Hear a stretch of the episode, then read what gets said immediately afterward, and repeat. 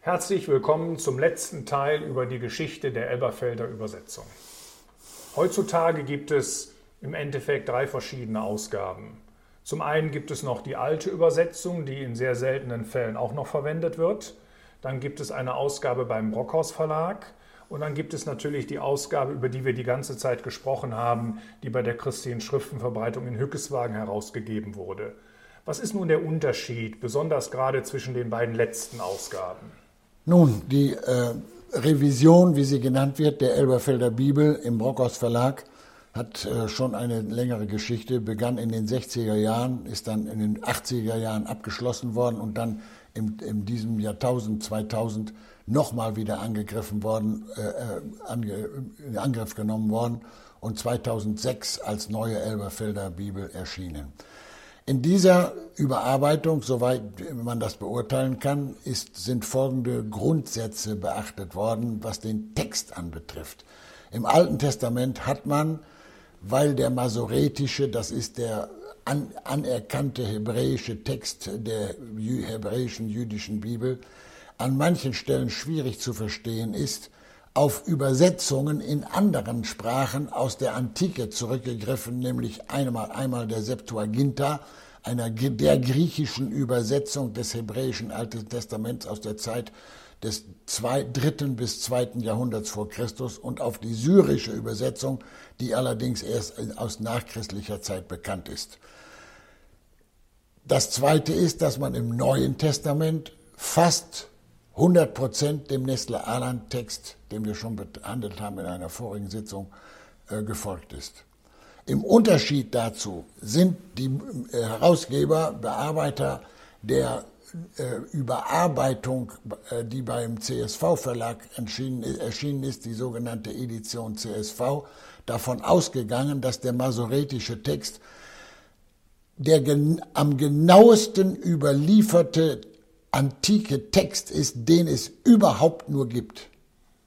Die Ausgaben des äh, masoretischen Textes oder die Handschriften des masoretischen Textes, die uns bekannt sind aus dem 9. bis 10. Äh, Jahrhundert oder 11. Jahrhundert, die sind fast buchstäblich miteinander in Übereinstimmung und die Funde vom Toten Meer haben zu einem allergrößten Teil einen Text, masoretisch kannte man damals überhaupt noch nicht, äh, aufgewiesen, der diesem masoretischen Text fast bis aufs Wort entsprach, wie zum Beispiel die Jesaja-Rolle, äh, die berühmte Jesaja-Rolle, sodass die, die Überarbeiter des, äh, der Edition CSV davon ausgegangen sind, man kann bei diesem durch Gott bewahrten Text über die Jahrtausende davon ausgehen, dass der den, die ursprünglichen Gedanken am besten wiedergibt.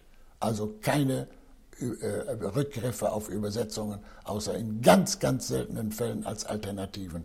Beim Neuen Testament, da haben wir schon äh, festgestellt, dass wir da nicht ohne weiteres dem Nestle Aland und erst recht nicht blindlings folgen können, weil hier äh, ganz eindeutig weniger geistliche als vielmehr äh, extern wissenschaftliche Gründe für die Textauswahl äh, äh, an, an den äh, kritischen Stellen gesorgt haben, sodass wir hier der, erkennen können, dass die Überarbeiter in, an kritischen Stellen durchaus auch dem weiter durch viele Handschriften bezeugten Mehrheitstext gefolgt sind. Also im Alten Testament fast ausschließlich dem, Text, dem masoretischen Text, im Neuen Testament, wie bereits erklärt, äh, äh, dem äh, Nestle-Aland-Text und dem Mehrheitstext abwechselnd, je nach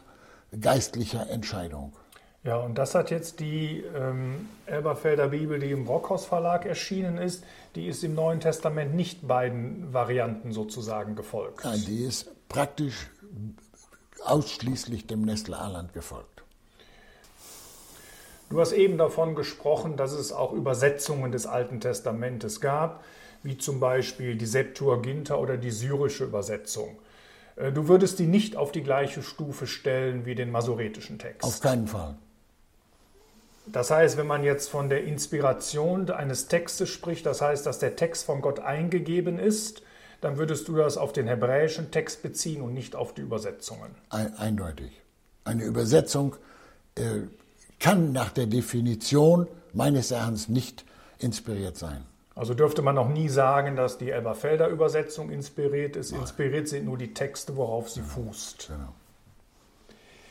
Dann hört man manchmal, dass die Elberfelder Übersetzung an einigen Stellen sehr schwer zu lesen ist, obwohl man sie sprachlich schon etwas modernisiert hat.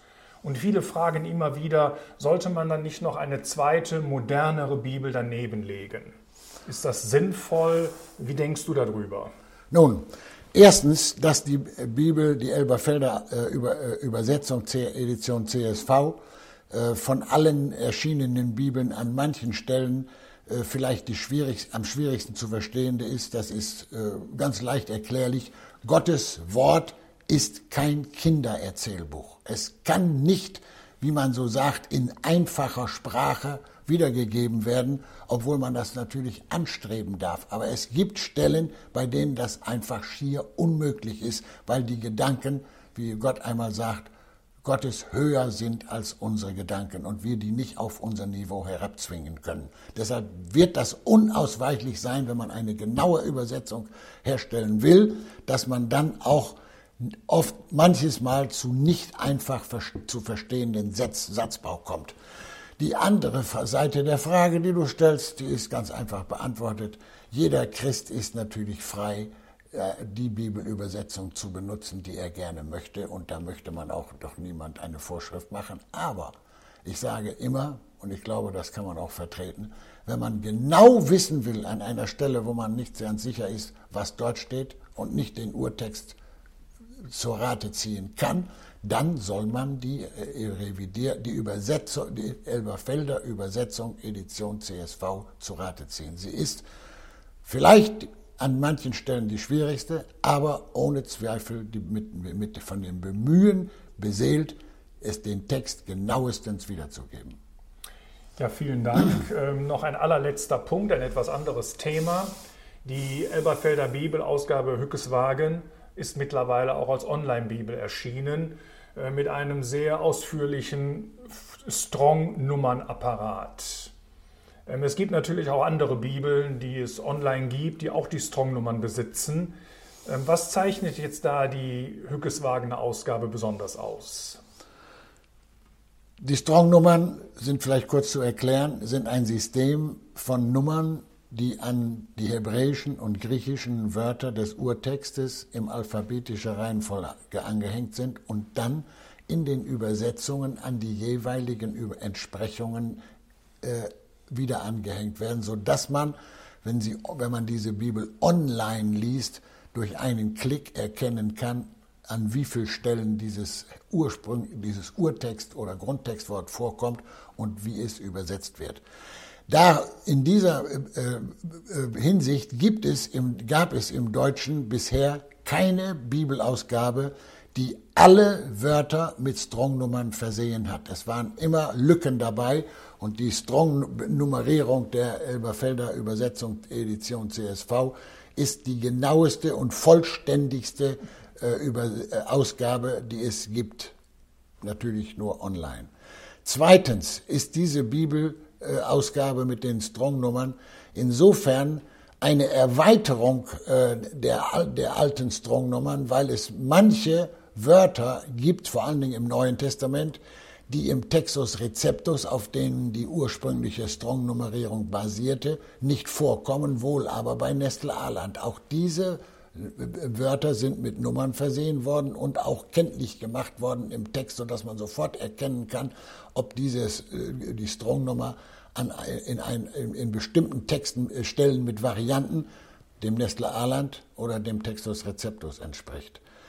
Darüber hinaus sind weitere Ergänzungen gemacht worden äh, und auch sogar Fehler beseitigt worden, die bei Strong bei diesem unvorstellbar großen Werk äh, fast unvermeidbar waren, so dass man sagen kann, dass diese Strong-Nummerierung in der Online-Version der Elberfelder Übersetzung Edition CSV die vollständigste ist und die es überhaupt im deutschen Sprachraum gibt Man könnte auch sagen im Englischen, denn die sind auch alle nicht vollständig, soweit ich sie übersehen kann.